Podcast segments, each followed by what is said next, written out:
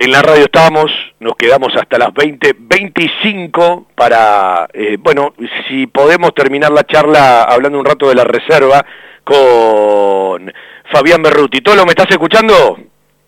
¿Cómo te va? Bueno, eh, vamos a tener 10 minutitos, otro día charlamos más tranquilo.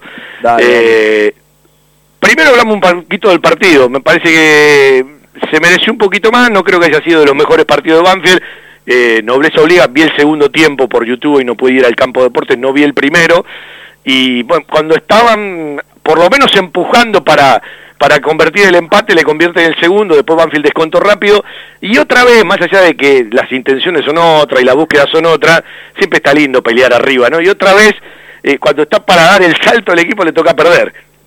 Sí, sí, la verdad que una lástima el resultado de hoy, este, habíamos, o sea, veníamos de, un par de partidos interesantes en cuanto al funcionamiento y en cuanto a resultados también, con equipos mucho más difícil de los que nos tocó hoy de turno. Así que hoy nos tocó jugar un primer tiempo que no fue del todo bueno.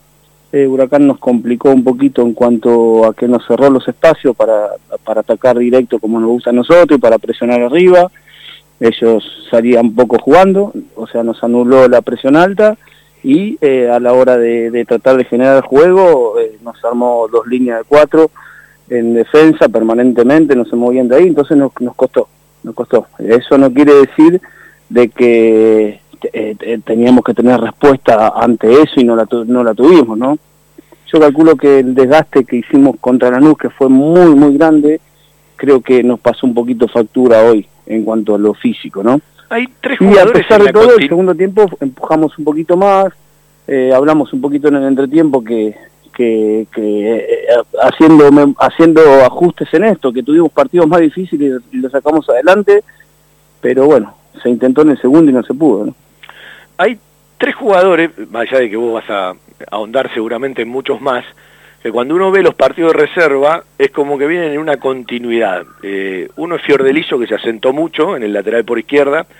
Bueno, Sanguinetti cada vez que baja es un arquero para, para, para el futuro de Banfield integralmente hablando. Hoy igual atajó eh, Gino Santilli. Eh, me, me, gusta la continuidad que tiene Di Pipa. Y bueno, no voy a descubrir nada con respecto a Nacho Rodríguez. Y me parece que se afirmó de vuelta, más allá de que hoy no convirtió a Axel Ovejero. Sí, en realidad, empezando por Fiordeliso, es un chiquito que se apenas pisó reserva, se fue afianzando cada vez más, eh, tuvo personalidad para hacerlo, desde lo físico él está bien, a pesar de su corta estatura se la rebusca, y sabemos que es un, es un, es un lateral izquierdo que, que, tiene una proyección enorme, ¿no?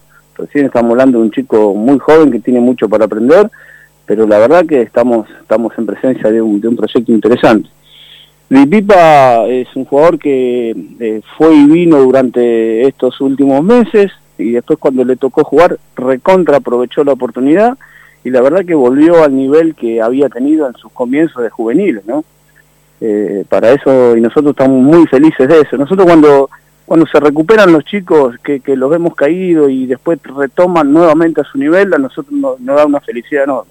Lo mejor que le puede pasar es tener la duda de quién ponen, ¿no? Claro. Sí, sí, es que nosotros preferimos esos líos y no y no estar eh, cambiando permanentemente porque los niveles son bajos, ¿no? Eh, Lamentablemente estos chicos y favorablemente a la vez entran en un embudo donde todo el tiempo es rendimiento puro y eso tratamos de hacérselo entender porque eh, la reserva te da eso, te da te da un muy buen nivel desde, lo físico, desde desde las emociones, desde es lo más cercano a primera que hay, ¿no? Y Nacho Rodríguez y Ovejero, eh, Nacho, cuando uno ve a Nacho, ve a Mati González, que, baja poco a reserva, que está instaladito ya para entrar cada vez más minutos, uno supone que técnicamente hablando, por ahí viene el futuro de Banfield, pero, pero bueno, eh, eh, están en un proceso, ¿no? Sí, están en un proceso permanente de crecimiento, por suerte ellos, ellos están en alza, ¿viste? Este, están encontrando la dinámica del juego que requiere primera y reserva, que eso es lo más interesante. Este, se van afianzando cada vez más, eh, desde, desde la personalidad también, que es importante, asumen ese compromiso y lo llevan muy bien.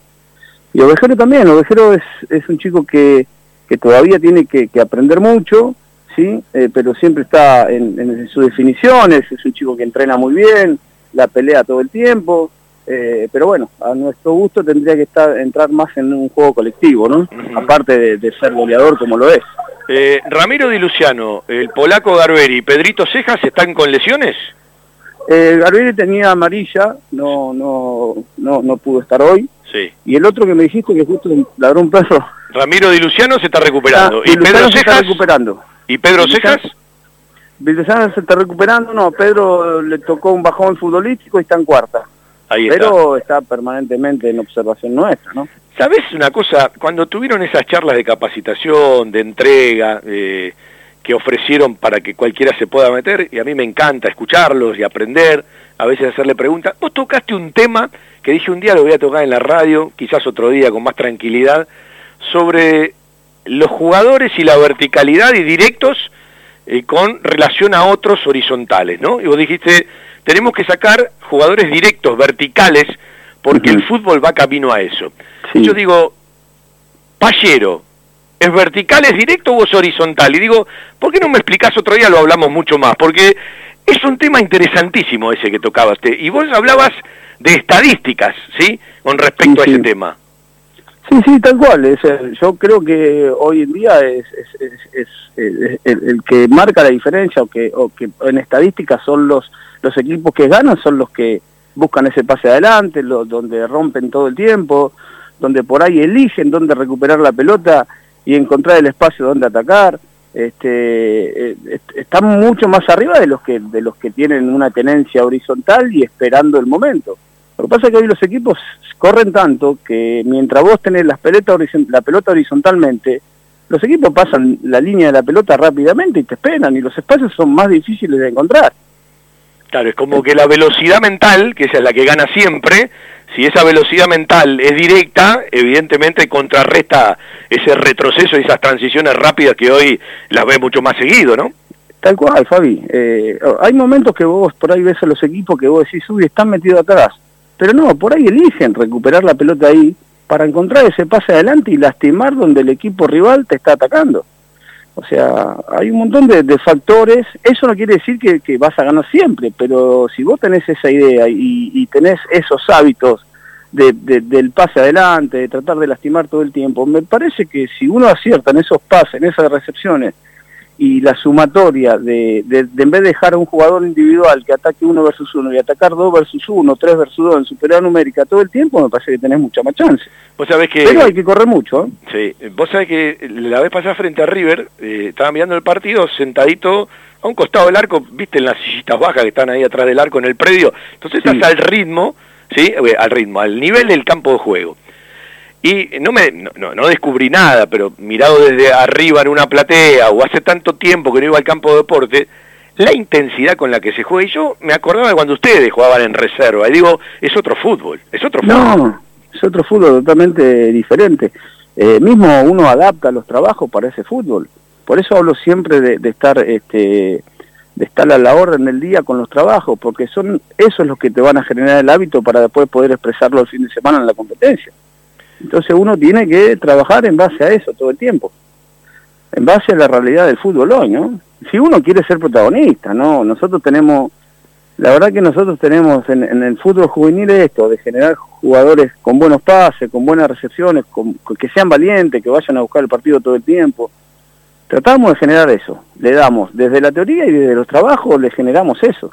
Viste que... Puede salir o no, pero bueno, la idea es esa. Viste que, bueno, hay cada vez más tecnología, hay cada vez más herramientas, hay que estar preparado, no porque todo eso gane, sino porque si no lo tenés, capaz en un detalle, perdés. Lo que digo es, cuando hablan entre ustedes, eh, digo, eh, hay un límite hasta dónde se va a llegar en la evolución y después ciertas cosas se van a tener que reciclar, porque digo, cuando hablan del futuro, uno vive el presente, está claro, y a veces lo compara con el pasado, pero cuando eh, se, proyectan, ¿de qué hablan eh, en relación al fútbol? Porque físicamente va a haber un, tope, un techo, y a partir de ahí, no sé, hay ciertas cosas que van a pegar una vuelta, ¿no?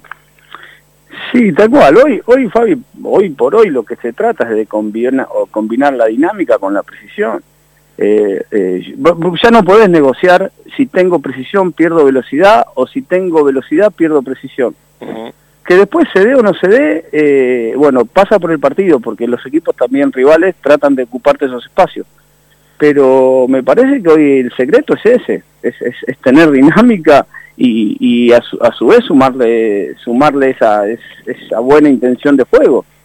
Porque mm, hay, hay, hay unas charlas de bar que a veces no, si tenemos la pelota eh, lo hacemos lento y si, o sea, que, tiene que ser una cosa o la otra. Y hoy en día el fútbol te lleva a, sumar herramientas, a tener las dos. Hoy en día te, los equipos que te superan, uno mira fútbol y hoy los equipos que te superan son esos. No hace falta ir a Europa. Vos mirás un poquito River y tiene esos cambios de ritmo, esas pelotas filtradas, esos pases, esas recepciones con, con buen pie, o sea, eh, y uno trata de, copiar o ver los equipos que realmente son protagonistas. Tolo, un gustazo, estamos cortitos de tiempo, siempre un placer charlar de fútbol, la seguimos otro día y gracias por la gentileza porque sé que llegaste justito para hablar con nosotros. Sí, sí, gracias Fabi, te mando un abrazo.